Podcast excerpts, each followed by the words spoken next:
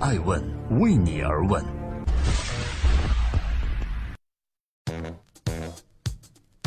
Hello，大家好，这里是爱问每日人物，记录时代人物，探索创新创富。今天呢是二零一七年的十月二十三日，感谢聆听。在此呢也感谢昨天给我回信的所有朋友。记录二零一七爱问顶级人物，昨天我写了一封信，叫做“能请你给我一封回信吗？”我们想征求各位的意见，来探索接下来艾文每日人物的广播和艾文顶级人物的视频剧场版，还有我们的峰会将如何为各位在路上的创业者、企业家和投资人做更好的服务。收到了几百封邮件，也收到了很多大家的点赞，在其中大家的每一个建议，我们都在认真的讨论，也希望我们和你们一起成长。每天晚上九点半，我们上下艾问每日人物，今天共同关注的是一位在中国混江湖的英国人，他的名字叫胡润。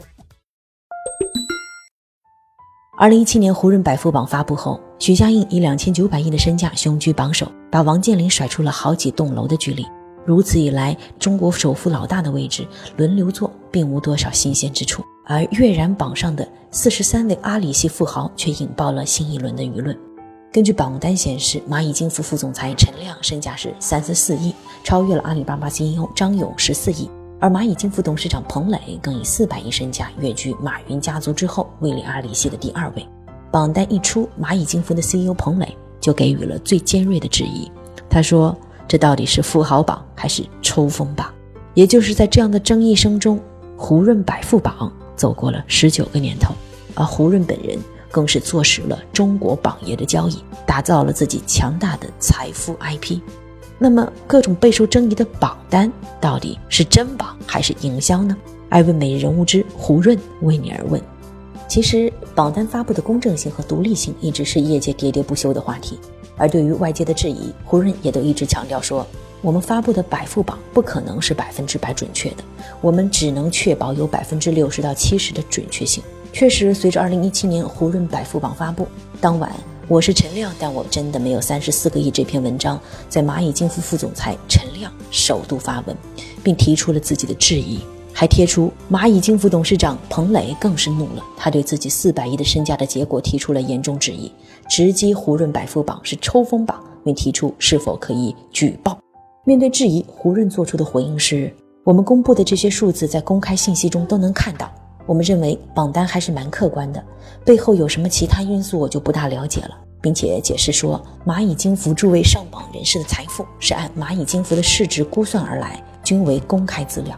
试想啊，一位阿里巴巴员工的身价竟然超越了 CEO，这在职位盘星至当下的中国企业文化里很不合理。难道这么熟悉中国文化的英国人胡润不懂吗？而且胡润还是专业会计出身。这其中的背后的不严谨到底意味着什么呢？在创业当初，英国人胡润将自己的名字加在了中国富豪榜前，叫胡润富豪榜，直接被营销专家认为是精明之处，并通过发布影响力榜单日益提升自己的知名度。一边是胡润强调榜单的客观，但一边又是上榜富豪唱呼的冤屈。正在播出《艾问每日人物之胡润》，记录时代人物，探索创新创富。胡润，为何你不征询富豪的意愿呢？胡润说：“这是我的工作原则，那就是我的排行榜不会事先征求富豪们的同意，而且只用公开资料进行排名。不管富豪们是否愿意，怎么要挟，甚至以律师信相告，他都会坚持发榜，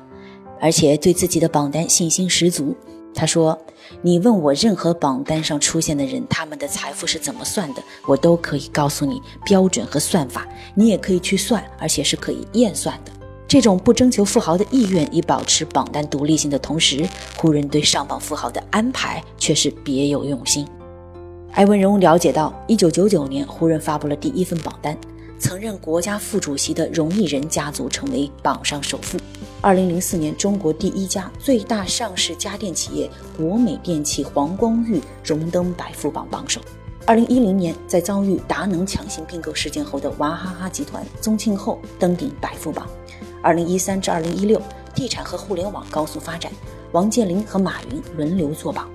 其实，抛开实际的财富数据不说，上榜的富豪一定是当年极具社会影响力事件的主角。胡润就是这样站在了巨人的肩膀之上，迅速构筑起自己虽具有争议却备受瞩目的财富榜单。然而，随着新经济时代的到来，八零后富豪们迅速崛起，胡润百富榜已经把他们纳入了重点关注对象。二零一零年富豪榜里就有一百位八零后上榜，比如二零一六年增加了三十二位，其中三十六位八五后，还有六位是九零后。很显然，胡润是理解八零后富豪们对财富的看法的，而他对财富的认识也有了新的领悟。他表示将用超级财富创造者来取代富豪这个已经 out 的概念。而且他认为，以前的财富创造模式是靠诚信、勤奋、务实，而现在的创新、资源整合、资本、人才以及速度将成为超级财富创造者的显著特点。在今天艾问美人物的最后，我想向各位揭秘一下胡润到底是谁，他是如何问鼎自己的荣耀呢？我是爱成，欢迎继续收听。收集了上万名富豪的财富数据，分析求证了上万个财富故事，进而建立起自己体系化的财富事业。胡润印证了中国网友对他充分了解中国国情和中国市场的评价。其实，作为英国人的胡润，二十年前开始学习中文，并在上海工作，再加上会计师职业的敏感，胡润对中国文化和经济有着特别的兴趣，自然也就萌生了给英国人讲中国故事的想法。胡润阐述说。英国人不太懂原原本本的中国，讲清楚中国故事并不容易啊。因此，他通过排名给英国人讲五十个中国人的故事，告诉他们中国的发展。于是，慢慢的便有了这样的一份人物榜单。发展到今天，据胡润百富官方介绍，胡润百富已经是一个拥有中国高净值人群的大数据平台。基于胡润百富榜，目前形成了多个子榜，其中慈善榜、至上优品。新金融板块，还有全球榜、印度榜，总计胡润每年平均要发布二十多个榜单，总榜单数量已经赶超了福布斯。从学习中文到上海从事会计工作，再到百富榜的发布以及全球媒体体系的建立，胡润将中国的历史文化和财富数据做到了完美组合。胡润同时见证了过去二十年一批批中国真正富豪产生，我想这也得益于中国经济发展。从而成就了胡润，成就了胡润百富榜。试问胡润，你将何时出现在自己的富豪榜的榜单上呢？那么他的身价就要从富豪榜的冠名开始，这个冠名至少有八位数的收入。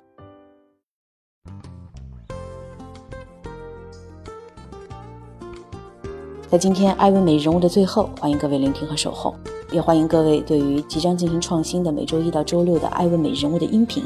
以及周日的爱问顶级人物的剧场模式，提出你的建议和想法。我们希望真正服务到大家。关于胡润，让我想起“一榜激起万人言”这句话。一年一度的胡润百富榜如期而来，而各种质疑也从未中断。此时，艾问更喜欢放下质疑，理性分析胡润百富榜的得与失。尽管胡润坦诚他的百富榜只有百分之六十的数据是准确的，但却依然在中国财富榜活跃了十九年之久。与全球的福布斯榜单分庭抗礼，尽管每次都能激起富豪们的不满之声，引发舆论的各种评论，但其榜单的关注度却越来越高。其实，我想胡润不只是在充分了解中国富豪们，更是在此基础上做了一个大量的产品打磨和营销伏笔吧。试想，如果少了这些质疑，商业江湖岂不就少了更多的乐趣吗？我是爱成爱问人物的创始人，爱问为你而问，让内容有态度，让数据有伦理，让技术有温度。爱问是我们看商业世界最真实的眼睛，记录时代人物，传播创新精神，探索创富法则。